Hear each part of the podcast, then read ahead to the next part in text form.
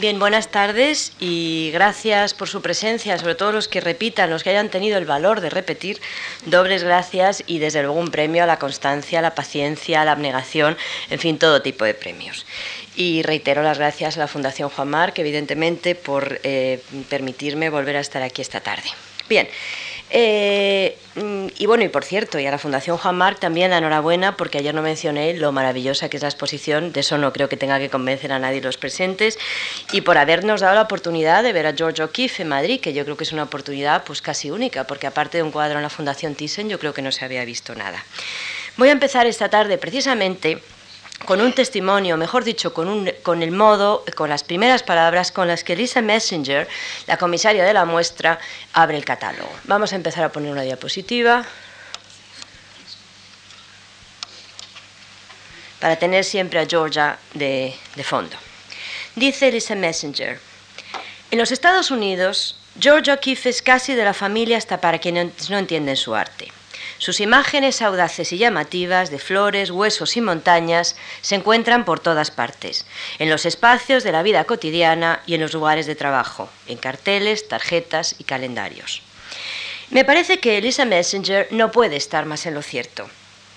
Aunque desde la perspectiva de nuestro país, a lo mejor es un poco mm, complicado de aceptar, debido a la reputación de su marido Alfred Stiglitz, que aquí aparece en una de las exposiciones que pasaremos a comentar más tarde, eh, fotógrafo, promotor de las vanguardias eh, dentro y fuera de los Estados Unidos, editor de la revista Camera Works, seguramente la revista de fotografía más importante de esos años, eh, mm, propietario de la galería 291, también una de las más importantes para la vanguardia neoyorquina. Pues bien, como aunque nos cueste aceptarlo, porque el marido es un gran personaje dentro del contexto al menos extra norteamericano, para cualquier norteamericano, y en parte eh, por las construcciones de las cuales yo hablaba ayer, apropiaciones, apropiaciones, lecturas, romantizaciones de su historia de vida, O'Keeffe no es solo un personaje de la familia, eh, sino que además es una de las grandes artistas americanas y además una de las más reproducidas artistas americanas que desde muchos puntos de vista ha sido capaz de eclipsar al marido,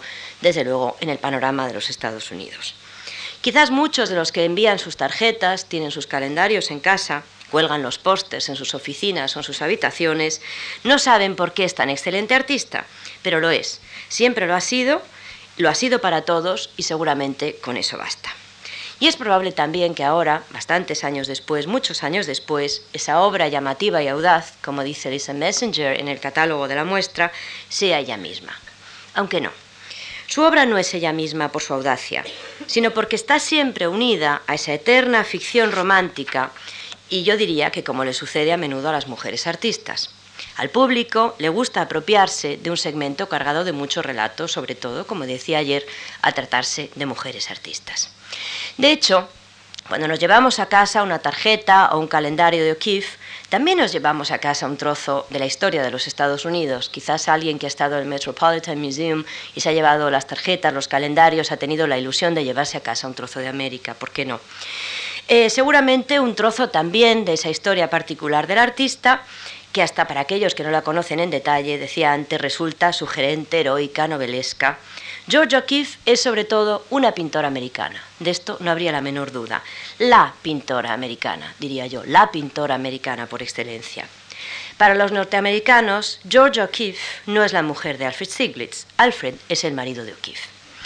Pero sea como fuere, los dos están unidos por un destino maléfico, por un interés morboso de aquellos que uno tras otro, todos nosotros seguramente, han reescrito su relato de vida juntos, en algunos casos revestidos sin duda de cierta verosimilitud, en otros, los más, seguramente privilegiando territorios ambiguos que están apelando constantemente a la privacidad y que acaban por conducirnos hasta unas arenas que a mí personalmente, como ayer anunciaba, me parecen demasiado movedizas, muy poco creíbles. Desde luego en la historia, sin duda alguna, no falta ningún ingrediente para que la ficción sea perfecta la historia de amor entre la pintora americana y uno de los grandes promotores del arte americano de los años 10-20.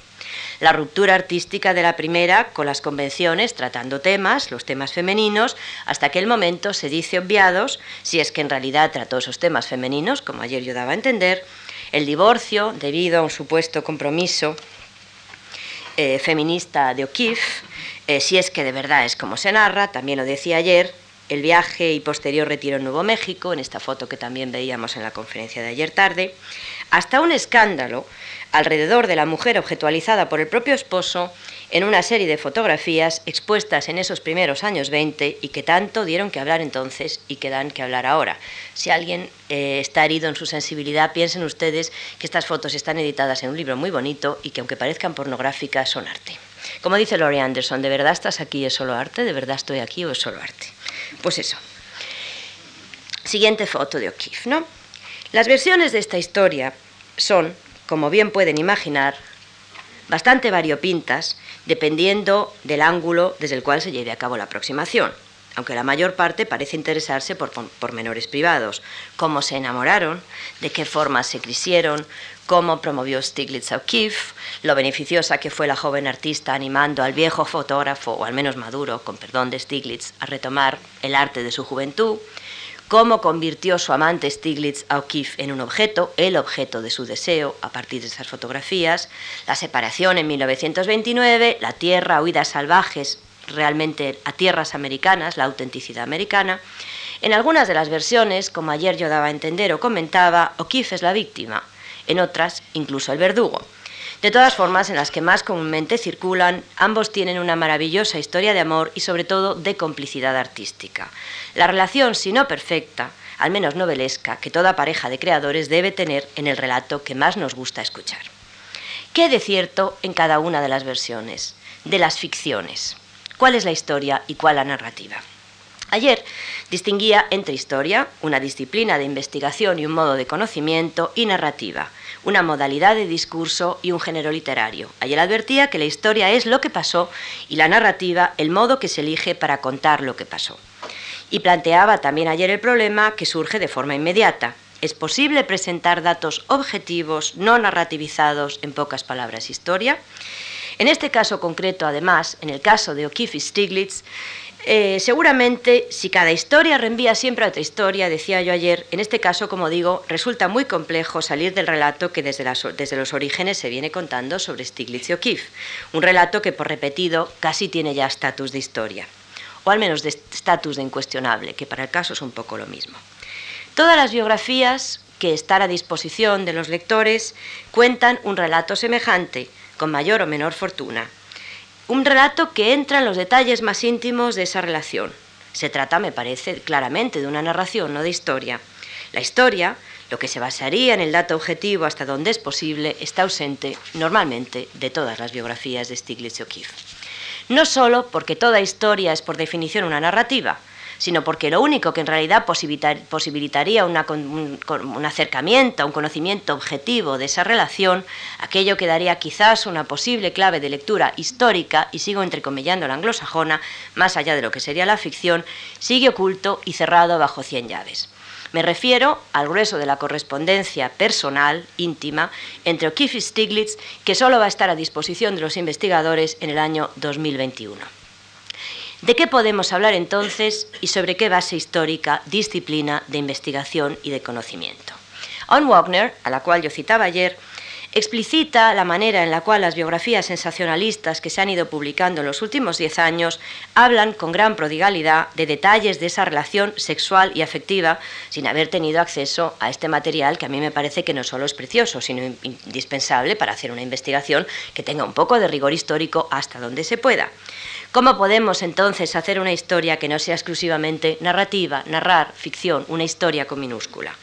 Porque no solamente se trata de interpretar esas cartas a las cuales no tenemos acceso, algo que sería ya un problema bastante complejo en sí mismo, porque como sucede con las cartas, creo que todos hemos tenido experiencias, incluso en nuestras propias cartas, las enviadas y las recibidas, pues siempre es muy difícil determinar qué dicen en realidad las cartas, qué decían en realidad las cartas qué es lo que no pudieron decir, qué es lo que quisieron decir y nunca llegaron a decir. Las cartas son siempre secretas, me parece. En este caso es más grave todavía. No haber tenido siquiera acceso a esas cartas, no saber, aunque sea de forma aproximada, qué se dijeron o se quisieron decir O'Keefe y Stiglitz en lo que serían los documentos más íntimos, niega toda posibilidad de una historia rigurosa. Eso me parece obvio. Así que la narrativa es absolutamente inevitable a la hora de organizar la historia. Si no hay acceso a las cartas, no hay posibilidad de historia, solo hay ficción. Teniendo en cuenta esta restricción, que me parece, como digo, esencial, mi acercamiento de esta tarde, igual que ayer tarde, no pretende ser sino un relato, no tiene muchas pretensiones, solo pretende ser una ficción que podemos ir imaginando frente a una serie de fotografías, a un caso muy concreto de estudio al cual yo me voy a referir a lo largo de toda la conferencia. Unas fotografías que van anotando de alguna manera algunos pocos testimonios tanto de Stiglitz como de George O'Keeffe y que se refieren a esta, a esta serie, a este retrato abierto esta serie, eh, George O'Keeffe, A Portrait, George O'Keeffe, un retrato, un retrato fragmentado que el marido de George, amante, marido mentor, Stiglitz, hace del artista durante casi 20 años, o más de 20 años, 1937-38 aproximadamente. Lo curioso es que es una serie abierta, conscientemente condenada a permanecer inconclusa algunas de cuyas piezas fueron expuestas en la primera vez en Nueva York en febrero de 1921. No es un retrato de Stiglitz, sino que son muchos retratos de Stiglitz, a portrait, un retrato que está compuesto por más de 300 piezas. Esa será para mí la única evidencia de la historia entre Stiglitz y O'Keeffe esta tarde de hoy. El resto, como dice Eliot en sus cuartetos, no es asunto nuestro, o no es al menos asunto mío. Así que les propongo mirar y tratar, quién sabe, de reescribir la historia de O'Keeffe y su marido como algo más complejo que un romance americano, título del libro de Eisler que yo no les recomendaba encarecidamente, porque me parece que epitomiza esas biografías sensacionalistas a las cuales hace alusión muy, muy correctamente a Wagner. Más que el relato de vida de una mujer, seguramente, una mujer supuestamente feminista también, más que el de un artista sojuzgada al marido, algo más, mucho más que todas esas construcciones y desde luego más también que el relato o que el retrato de una modelo y su pintor o su fotógrafo en este caso. Mirando esta serie de fotografías quizás podamos llegar a otras ficciones distintas de las que circulan. Así que mi pregunta esta tarde, como van a ver, es muy modesta. No tiene ninguna pretensión, o no tiene al menos muchas pretensiones. No aspira a contestar cuestiones generales, ni espera reconstruir una historia compartida cuyas claves últimas probablemente no se encuentren siquiera en esas cartas hasta el momento completamente vetadas y vedadas para los investigadores. Mi propuesta no ambiciona, desde luego, a descifrar una relación que a mi modo de ver es imposible de descifrar en toda y cada una de sus dimensiones, pues probablemente como siempre sucede con las historias íntimas. Les propongo solo mirar esta serie, A Portrait. Siguiente, por favor. Como digo, esta serie Portrait y formular una pregunta sencilla que me parece que ya aparece frente a esta ambivalencia de la modelo que es imposible obviar. 1917-1932. ¿Quién es la mujer del retrato? Sería mi pregunta de esta tarde. O más aún, ¿quién retrata a quién? Como segunda pregunta. Así que permítanme que comience con mi narración de esta tarde, con mi ficción de esta tarde.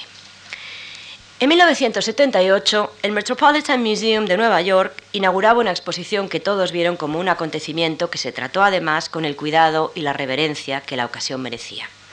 La muestra, George O'Keeffe Portrait, no era sino una selección de las más de 300 aludidas fotografías que Stiglitz había tomado de O'Keeffe a lo largo de los mencionados 20 años. La selección, obra del artista misma que tenía entonces 90 años de edad, era en cierto modo un homenaje al que fuera su marido, mentor, amante, amigo, etc., si bien la protagonista, aquella tarde también, como en 1921 en Nueva York, fue la propia pintora. El catálogo mismo se había convertido en un objeto precioso, ese al cual yo aludía antes, casi un libro de artista. Esa fue de hecho la idea original de Stiglitz en un primer momento que pensó en hacer circular las fotos precisamente a través de ese libro de artista, ¿no? El texto de presentación, en 1978, escrito por la propia O'Keeffe, hablaba de la admiración genuina hacia el autor, hacia su marido, su exmarido, pero en el fondo lo hacía de un modo lapidario. Yo creo que la conservadora del Met en el texto de la reedición del catálogo lo ve muy bien, lo hacía de un modo lapidario, muy distante, como si estuviera hablando de otro tiempo, de otras gentes, como si la persona de estas maravillosas fotografías, maravillosas al menos desde mi punto de vista, no fuera ella. Dice George O'Keeffe, cita. Cuando miro las fotografías que me hizo Stiglitz, algunas de ellas hace más de 60 años, me pregunto quién será esa persona. Parece que en mi propia vida hubiera vivido muchas vidas. Si la persona de las fotografías viviera hoy en el mundo, sería una persona muy diferente, pero no tiene importancia. Stiglitz la fotografió entonces. Hasta aquí la cita del texto de George O'Keeffe para la exposición de Stiglitz en 1978. ¿Quién era la persona de las fotos? Repito como pregunta. ¿Quién había sido en realidad? Siguiente, por favor.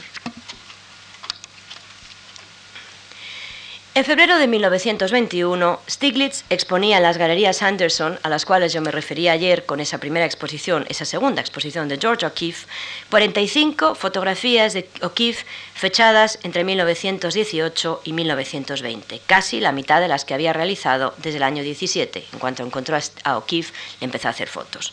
Como buen hombre de negocios, porque en el fondo Stiglitz, además de buen fotógrafo, era un estupendo promotor cultural, dijo que las mejores no se habían expuesto, ¿no? Seguramente de esa forma encandilaba, excitaba al público neoyorquino que pensaba que lo mejor, como siempre, queda por decir.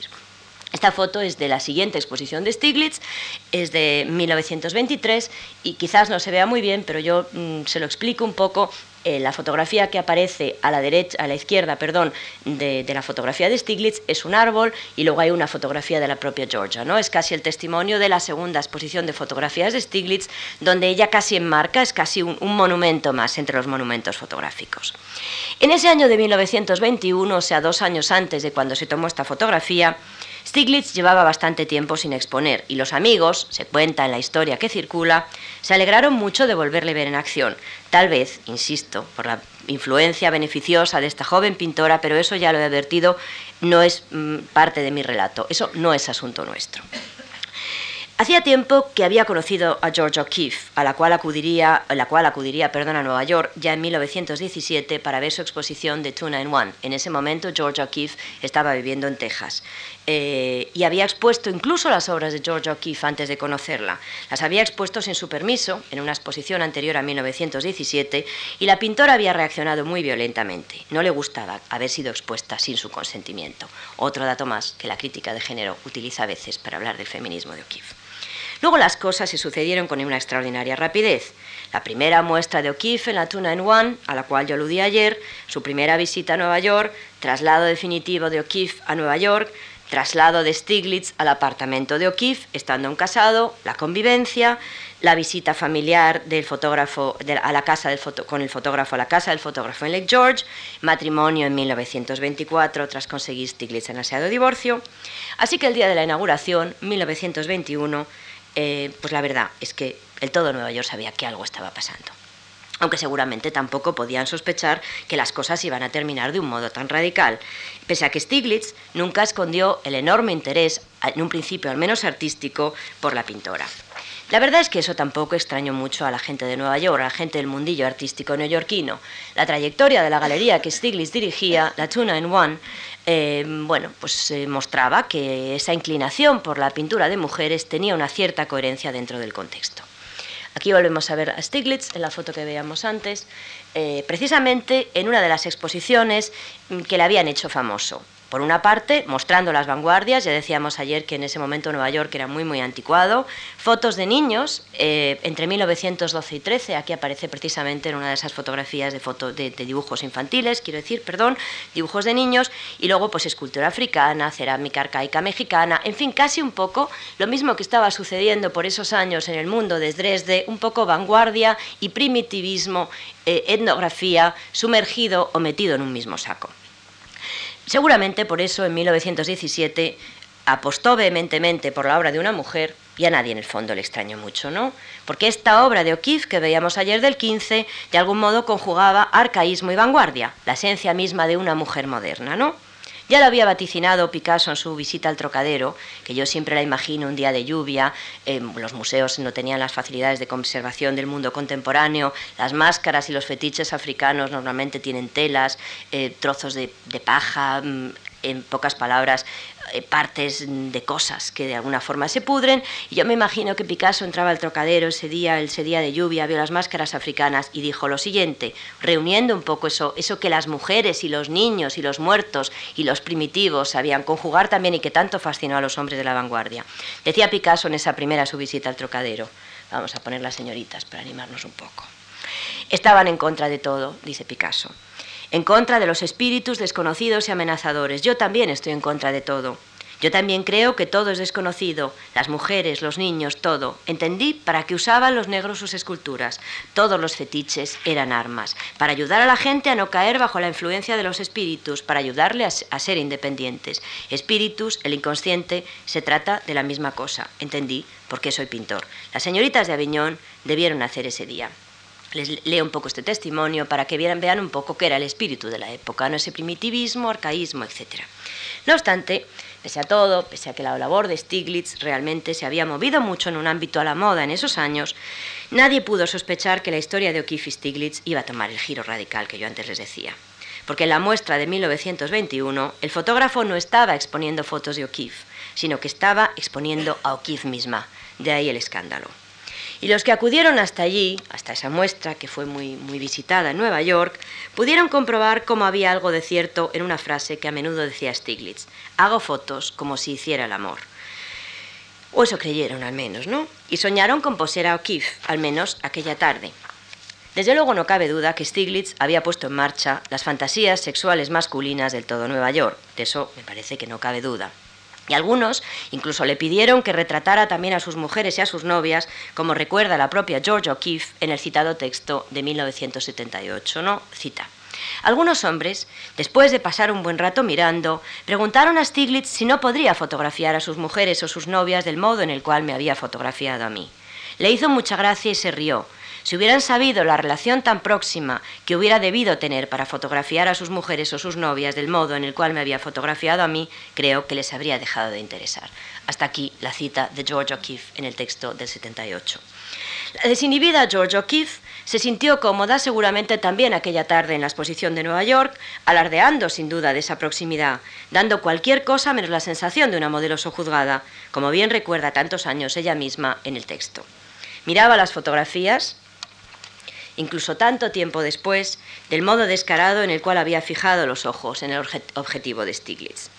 El mismo Stiglitz comentaba a veces con admiración esa impudicia de O'Keeffe al comparar el modo en el que la mujer se acercaba a D.H. Lawrence, uno de los autores favoritos de los dos, y el lenguaje procaz del amante de Lady Chatterley con, con el suyo propio, si bien siempre lo atribuía a la inocencia del artista. O'Keeffe es demasiado inocente para asustarse. Yo no soy tan inocente, me he visto obligado a acostumbrarme a ciertas palabras del lenguaje. Escribía Alfred Stiglitz hacia 1928 en una carta a Mitchell Kennelly, director de las Galerías Anderson y editor americano de D.H. Lawrence. Sí, aquellas fotos exhibidas más que expuestas eran un escándalo, no por presentar un desnudo femenino, algo que pese a no haber sido presentado muchas veces en las galerías neoyorquinas, sí se había visto en camera work, aunque quizás no de esta forma tan descarada, sino por mostrar el desnudo de la que entonces era ya una estrella y que a partir de ese momento, desde luego, pasaría a ser una celebridad mediática.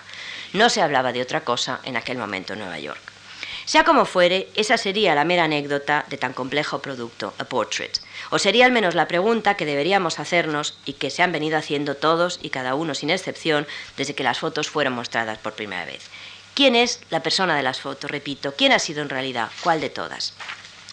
La primera respuesta a esta pregunta, la primera propuesta de respuesta, porque no habrá una respuesta naturalmente definitiva, parece muy sencilla. La persona de las fotos es la propia fantasía de Stiglitz. Aquella tarde, eh, seguramente, se manifestó aquella, aquella fantasía de Stiglitz a través de la cual, ¿por qué no?, se percibe y se describe o se describen también las pinturas de la mujer como la esencia de lo femenino, veíamos ayer. La fantasía de Stiglitz también está de algún modo desbordando los propios cuadros de George O'Keeffe. De hecho, la fetichización que a menudo está utilizando en la representación de George O'Keeffe, manos, hombros, senos, fragmentos de cuerpo en suma, desvela al menos en una primera mirada una aproximación netamente masculina a lo que sería la imagen tradicional de la mujer. Y digo mujer en singular y no mujeres como sería correcto, de lo femenino. Como explicaría la teoría psicoanalítica, no se asusten que va a ser un apunte muy breve, el miedo masculino a la falta femenina, el miedo en suma a lo que técnicamente se llamaría la castración simbólica, lleva a representar a la mujer a trozos, dice la teoría psicoanalítica, con el fin de obviar esa carencia, esa ausencia que desvelaría la representación de la totalidad incompleta. Hablo naturalmente de la visión psicoanalítica. Aquí acabo. No obstante, la cuestión se complica ya desde ahora, me parece, ¿no? Teniendo en cuenta cómo la imagen que presenta Stiglitz es múltiple y más aún abierta, les decía yo, sin cerrar. Un retrato que está compuesto por muchos retratos. Una imagen que jamás permanece fija. Una obra en suma que no llega jamás a terminarse, ¿no? Una especie de colección de partes. Casi una especie de juego exorcista. Parece que si el retrato estuviera acabado, como los coleccionistas Stiglitz, deberían tener que morirse, ¿no? Algo que está compuesto por secuencias. Y yo diría incluso algo que está compuesto por cierta repetición No se les olvide porque esto va a ser un hilo conductor, la repetición. O dicho de otro modo, no se trata solo de una mujer que se presenta en parte, siguiente por favor, eh, y en secuencias temporales, sino seguramente personajes que se van constantemente cancelando y contradiciendo de una representación a otra. En este caso es una foto del 17 y en este caso es una foto del 18, pero realmente los personajes son extraordinariamente opuestos. No es como antes el tiempo que había pasado, sino que son disfraces muy muy distintos en un lapso de tiempo muy breve, ¿no?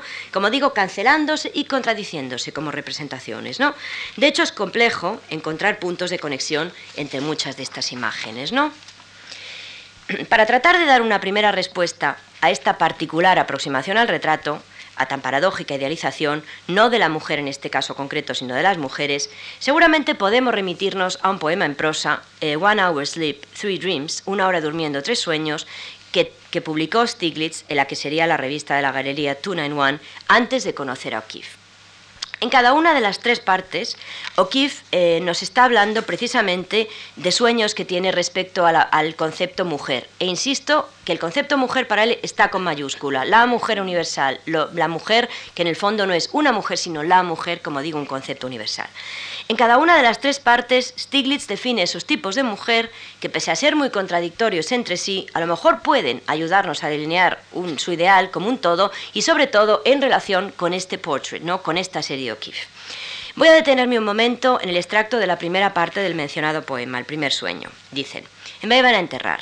Toda mi familia estaba allí, insisto, eh, uno de los tres sueños de, de Alfred Stiglitz. Me iban a enterrar, toda mi familia estaba allí, cientos de amigos. Nadie lloraba. Una puerta se abrió y entró una mujer. Al verla me levanté y mis ojos se abrieron, pero estaba muerto. Todos gritaron y se fueron. El pánico era general. Solo la mujer se quedó. Me miraba fijamente a los ojos. Me dijo, amigo, ¿de verdad estás muerto? La voz era firme y clara, ninguna respuesta. La mujer preguntó tres veces, ninguna respuesta. Mientras preguntaba la tercera vez, volví a mi posición original y me sentí listo para ser enterrado. Oí un gran sollozo. Me desperté. Hasta aquí la cita del poema en prosa, del primer poema en prosa. Insisto, la, palabra mujer siempre aparece con mayúscula como si fuera un concepto superior, único, sin fisuras.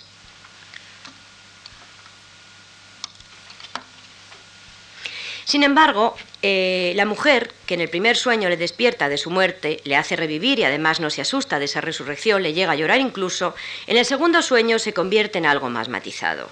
Sigue siendo valiente y sin miedos, pero pese a vivir en el mundo del espíritu, necesita de la materia, necesita de los besos de Stiglitz y este no puede acompañarla en su camino por lo material. La mujer llora. La tercera, por fin, le besa, se desviste, le desviste, se convierte en esa mujer apasionada y cuando él decide no estar con ella, le mata.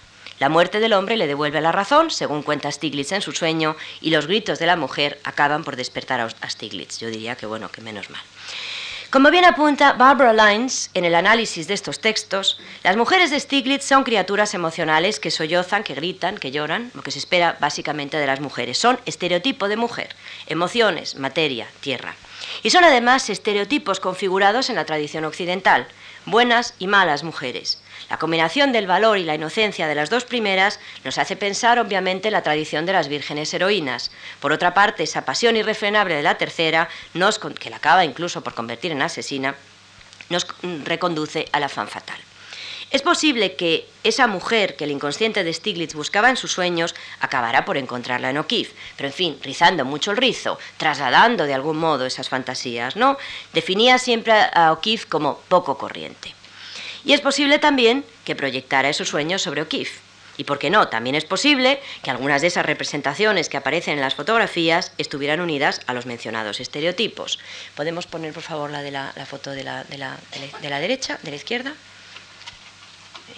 Esta, por ejemplo, podría ser la mujer valiente del primer sueño,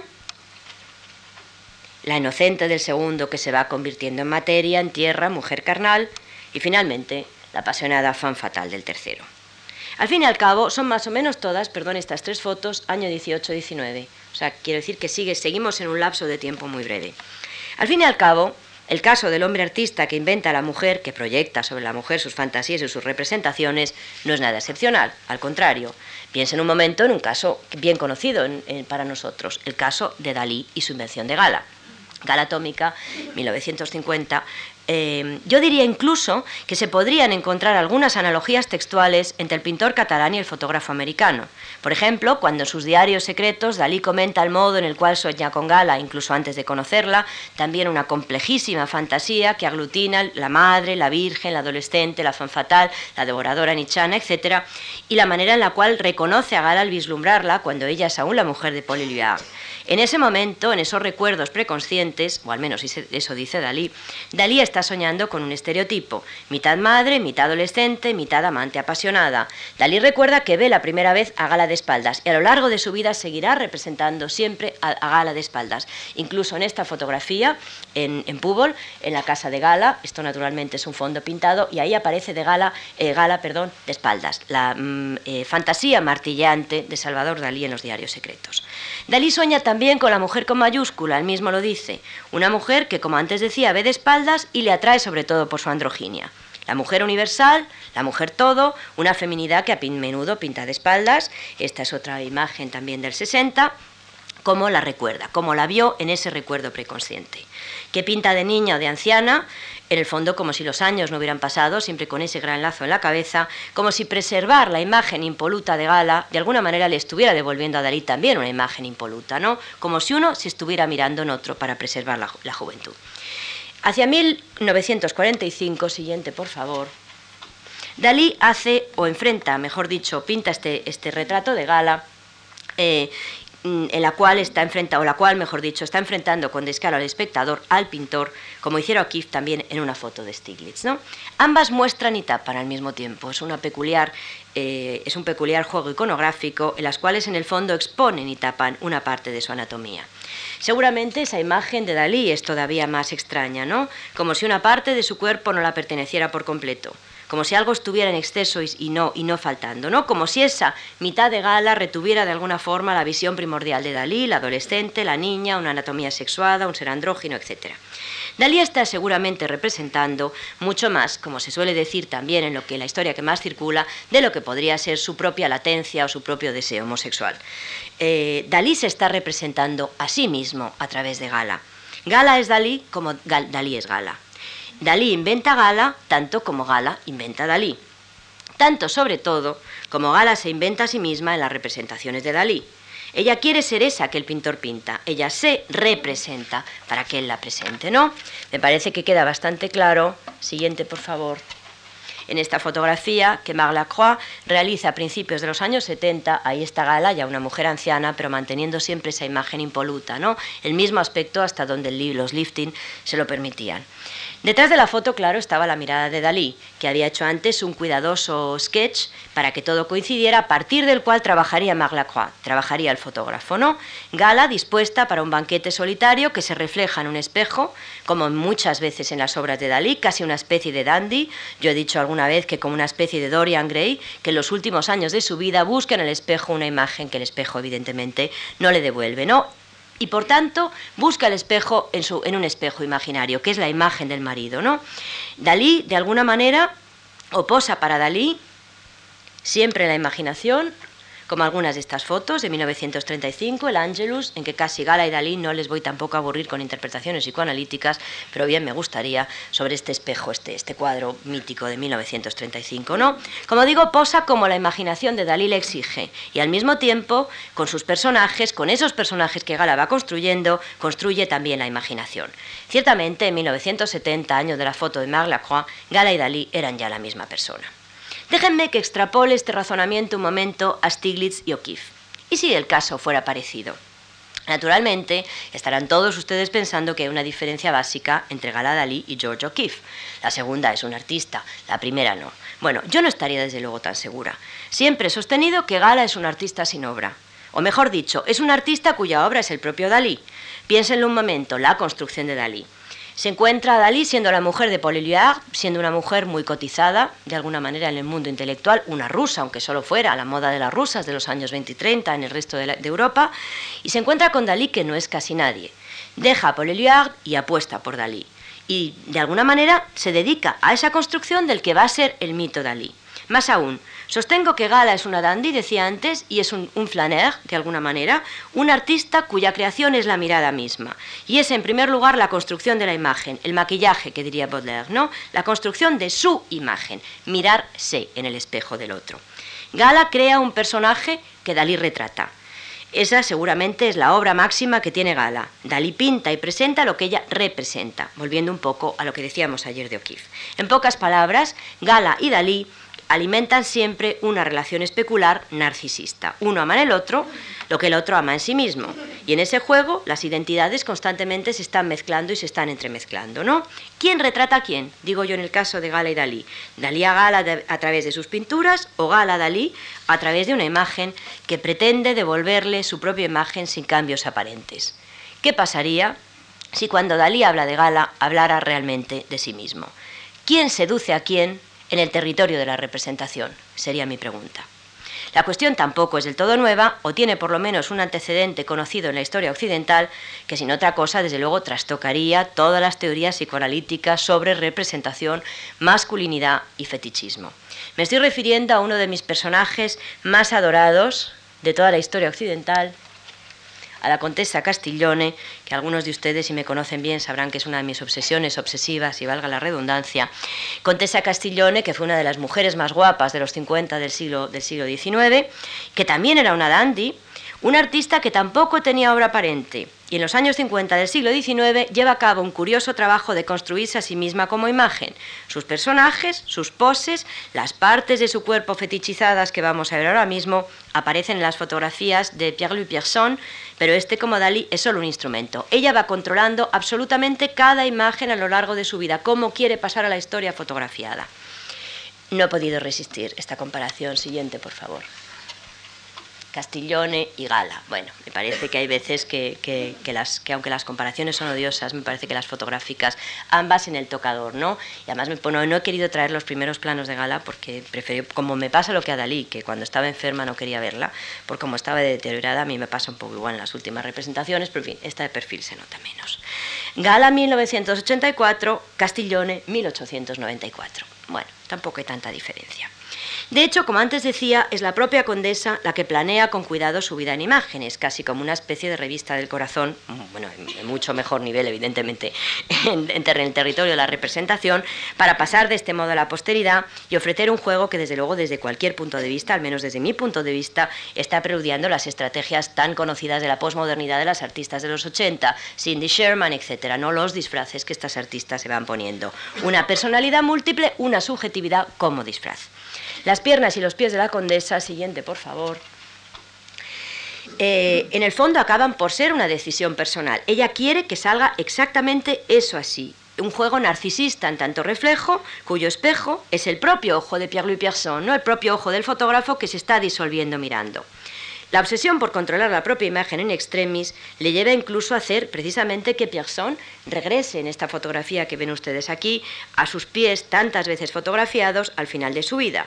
Me parece que esta imagen de 1894 es una imagen muy mórbida que en el fondo casi está hablando no solo de tiempos mejores, sino que está aludiendo quizás a la muerte, ¿no? El control en suma hasta sobre la propia imagen como cadáver, que ya me parece el control máximo. Bueno, mausoleos hay muchos que se construyen.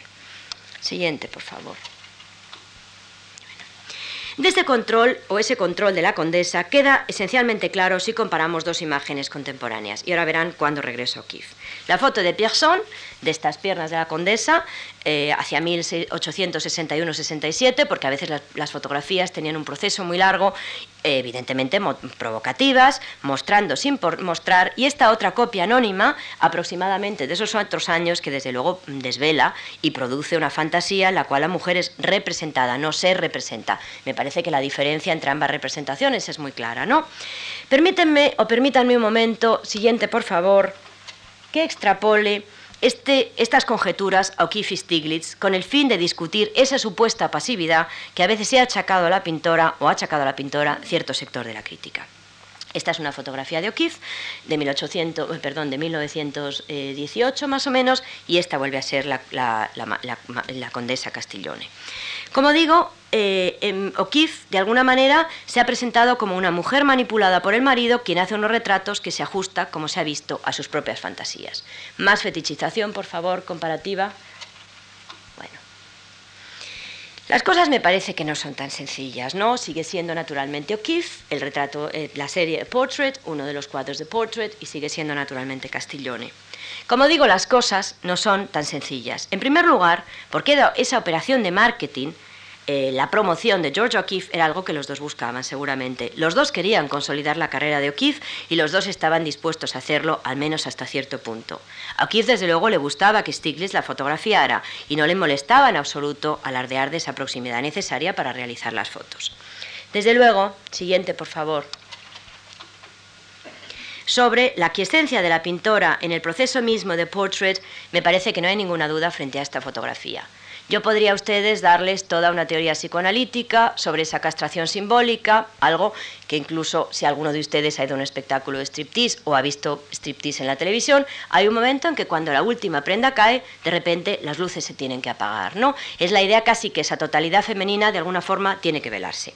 Y también podríamos dar una interpretación desde la teoría de género. Pero déjenme que yo intente dar una interpretación distinta. Esas ya están claras, ¿no? O'Keeffe, de algún modo, mejor dicho Stiglitz, no quiere desvelar aquello que en el fondo aludiría a algo que no solamente molestaría desde un punto de vista moralista, sino que también molestaría desde el punto de vista de la representación de lo femenino en los años 20.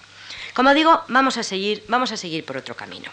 Me parece obvio que esta fotografía no se hubiera podido hacer nunca sin el beneplácito de George O'Keeffe, decía. Una foto que desde luego está claramente retocada como eh, en, por Stiglitz en el laboratorio. Es casi como la reconstrucción que el profesor Jonathan Brown hace de la Venus del espejo, ¿no? La idea de que donde debiera mostrar otra parte del cuerpo acaba mostrando el rostro por, de alguna forma, decoro hacia las personas que la encargan, ¿no? Hacia el propietario del cuadro. Como digo, esta fotografía tiene que tener aquiescencia, porque se ha camuflado lo que sería la parte más íntima del cuerpo de la mujer, que por lógica visual debería mostrarse. Yo propongo que quizás fue ella misma la que pidió esos cambios, siempre en control de la propia imagen como Castiglione, mostrar sin mostrar. Sin embargo, no me convence, como digo, completamente la idea de que O'Keeffe, aquiescente con la foto, sin lugar a dudas, activa desde luego en el proceso, mirada activa en el proceso, las usara solo como forma de mascarada, ¿no? Que es la tesis de Anne Wagner, cuyo artículo, por otra parte, es impecable desde cualquier otro punto de vista. En el fondo, la mascarada, y ahora voy un momento a explicar qué es la mascarada, como un modo para ocultar sus ambiciones como pintora, sus aspiraciones como mujer artista que preocupaban desde luego al público americano, a los hombres americanos. Como digo, voy a regresar a esta fotografía en un instante, pero voy a aclarar un segundo a qué me refiero con el término mascarada.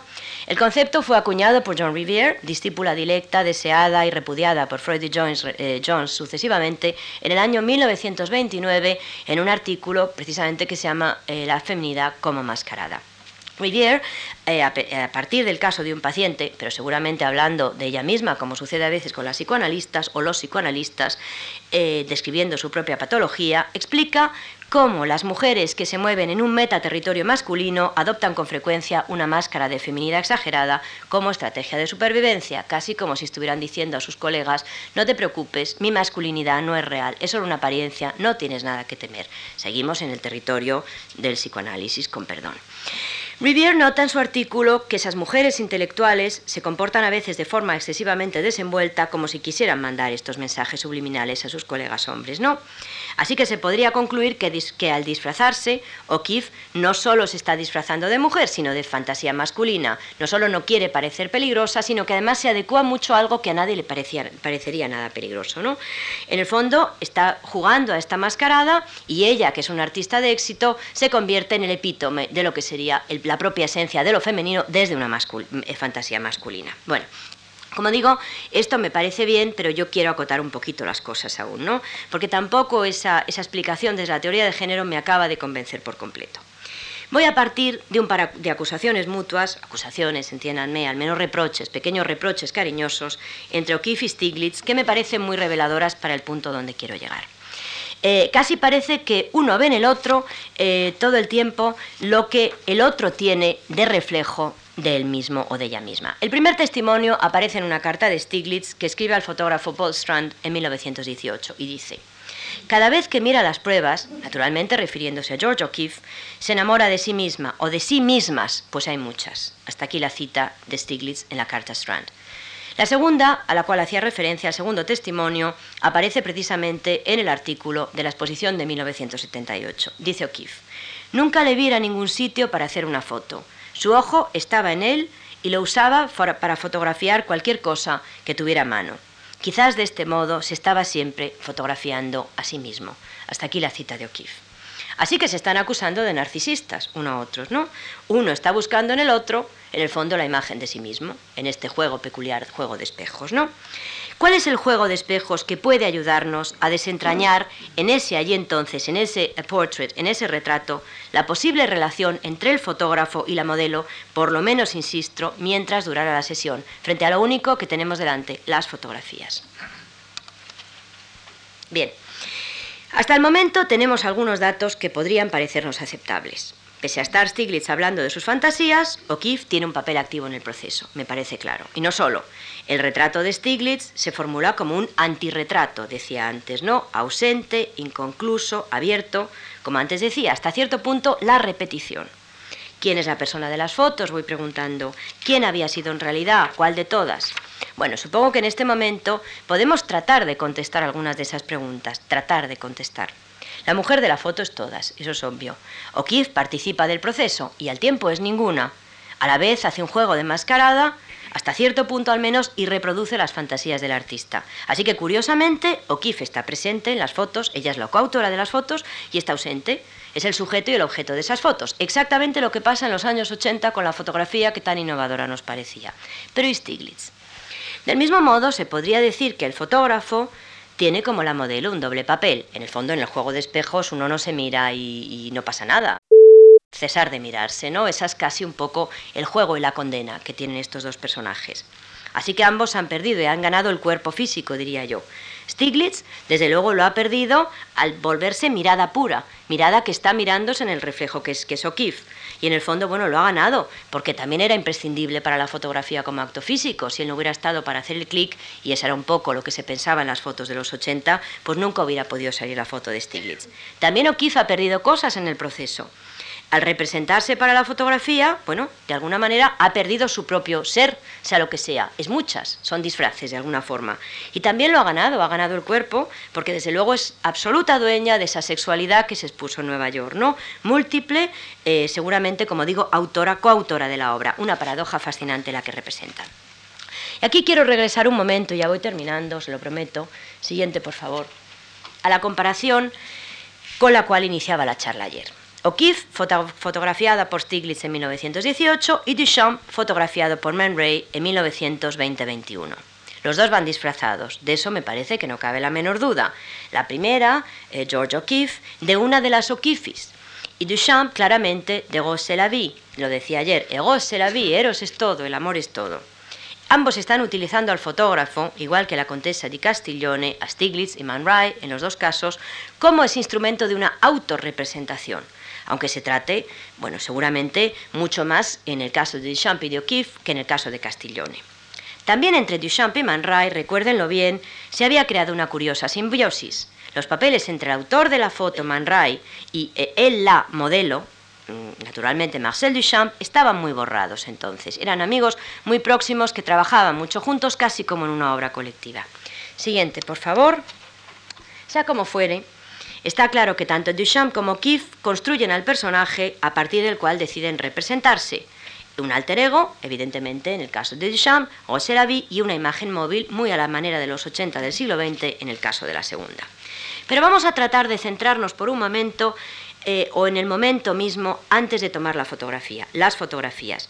Vamos a intentar un poco ver qué estrategias de representación han ido adoptando ambos dos. Las poses y la estructura me parece que son hasta cierto punto bastante, parecidas. Salvo, naturalmente, en el fondo neutro, en el caso de Duchamp, frente al propio cuadro que de O'Keeffe que aparece detrás de ella y que está enmarcando la cabeza eh, y que bueno que no notaríamos seguramente si no conociéramos la obra, pero realmente sí que podemos pensar que hay una pintura, que hay algo en, ese, en el fondo de ese cuadro. Las imágenes comparten bastantes similitudes, como decía antes, ¿no? Que podrían seguramente explicarse en virtud de un hecho que me parece, bueno, que sería muy razonable como explicación. Las dos están remitiéndonos a los patrones al uso en el momento en que se hacen las fotografías. Piensen, por ejemplo, en las fotografías de cine, las estrellas de cine tienen una estructura muy parecida. Mirada de medio lado, mirar y no mirar a la cámara, etcétera, ¿no? Eh, es las poses, ojos seductores para la cámara. Fíjense bien, no obstante, en una diferencia que hay entre ambas mujeres, una diferencia que a primera vista casi sería imperceptible. Roselavie, la mujer de Duchamp, va enjollada, maquillada, adornada, excesiva, reproduce fielmente seguramente ese esquema de imagen cinematográfica o de los medios. Es la mujer como se la representa y como se la espera en la época. Seguramente cada vez que alguien se traviste, incluso en una fiesta de disfraces, para representar lo femenino es a través de la adición. Collares, tacones, la representación de lo, masculino siempre se hace sustrayendo, la representación de lo femenino añadiendo. Y me parece que en este caso está muy claro, ¿no? Miren por un momento el retrato de O'Keeffe, que ha decidido representarse absolutamente austera, con uno de los cuadros al fondo, como la retrata Stiglitz desde las primeras instantáneas.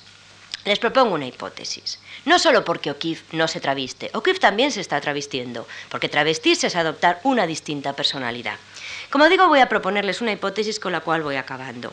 O'Keeffe no necesita buscar la apariencia exagerada de mujer como hace Duchamp, no porque ella sea de partida una mujer, sino porque su esencia femenina, su feminidad, queda suficiente expresada en sus cuadros, a través de la presencia de esas obras que todos, empezando por el marido, asumen como la esencia de lo femenino, la esencia de O'Keeffe femenina que está representada en ese cuadro. Que juega, por tanto, a disfrazar O'Keeffe en esos primeros años. Su apariencia externa o más que eso. ¿No es al fin la pintura del fondo parte del disfraz? Querría proponer. Piénsenlo un momento.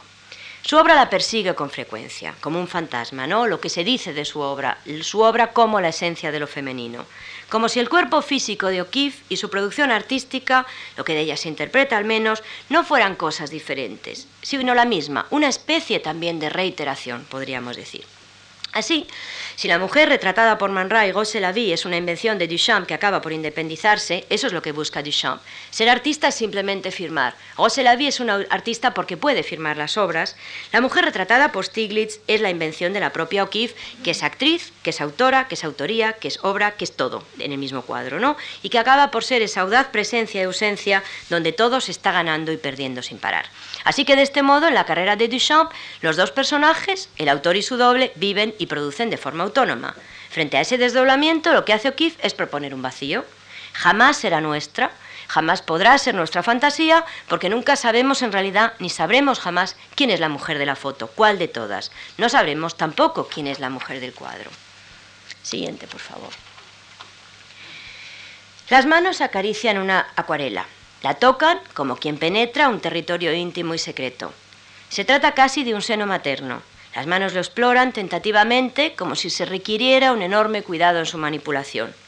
Esta foto que Alfred Stiglitz hace de la que llegará a ser su mujer, como antes les decía George O'Keeffe, el 4 de junio de 1917, es una para mí de las más intrigantes de esta serie Portrait. Las manos parecen una suerte de icono, la representación que se, que se, enfrenta al cuerpo real, la pintura. Hay casi un trasvase de papeles. El cuerpo es la pintura, las manos son lo pintado, ¿no? En ese juego de ausencias y presencias al cual yo antes estaba aludiendo, el cuerpo y la obra se funden y se confunden. El dibujo y la persona son una reiteración, lo decía antes. Ese mismo día, un poco antes o después, Alfred hacía este otro retrato de O'Keeffe que pueden ver, con el mismo fondo, aunque seguramente de muy distinta naturaleza. La, la, modelo nos mira sonriente de frente, casi irónicamente, hay una mueca irónica en esa boca, y la acuarela, que en la foto anterior era su cuerpo, se ha convertido sencillamente en su obra, la pintora y su obra. Si bien hay también un intercambio de papeles, reiteración en ambas partes que persiste. ¿Quién es la mujer de las fotos? Vuelvo a preguntarle. ¿Quién la de las obras? Seguiría preguntando. La serie abierta, esa serie que nunca se termina, que está condenada casi como una especie de decisión última quedarse en lo incierto respecto a la identidad de la protagonista, da seguramente la respuesta deseada. Stiglitz es toda si es ninguna. Eh, mejor, eh, mejor dicho, es toda si es ninguna. La mujer de las fotos es todas y es ninguna. Y Stiglitz también es todo si es ninguno. El marido se diluye con nosotros en esa búsqueda de las que no van a, va a poder nunca descifrar, de las que no va a acabar nunca de conocer. Dice Stiglitz. eh, dice O'Keeffe, perdón, refiriéndose a Stiglitz. Su idea de un retrato, en el texto de 1978, no era una foto. Su sueño era comenzar con el nacimiento de un niño y hacer fotos de ese niño en cualquier actividad y cuando se convirtiera en una persona mayor y a lo largo de toda su vida adulta. Como retrato sería una especie de diario fotográfico. Esto es lo que para George O'Keeffe es la pretensión del marido. Bien, acabo con el doctor Freud cuando dice que hay muy buenas razones que expliquen el por qué un niño en su relación con su madre se ha convertido en el prototipo de todas las relaciones amorosas. Encontrar un objeto, dice Freud, es de hecho el reencuentro con lo mismo. Si Freud tuvo razón al decir que todos los objetos del amor son reencontrados, y yo creo que la tuvo hasta cierta medida, entonces el amor no solo está basado en la repetición, sino también en la pérdida. Bueno, yo les propongo al menos, mientras las cartas no estén disponibles en ese año de 1921, un retrato, George O'Keeffe, sea nuestra fuente de conocimiento o de ficción, como lo prefieran, de una historia que yo creo que es más de deseos cruzados que de amor. Muchas gracias.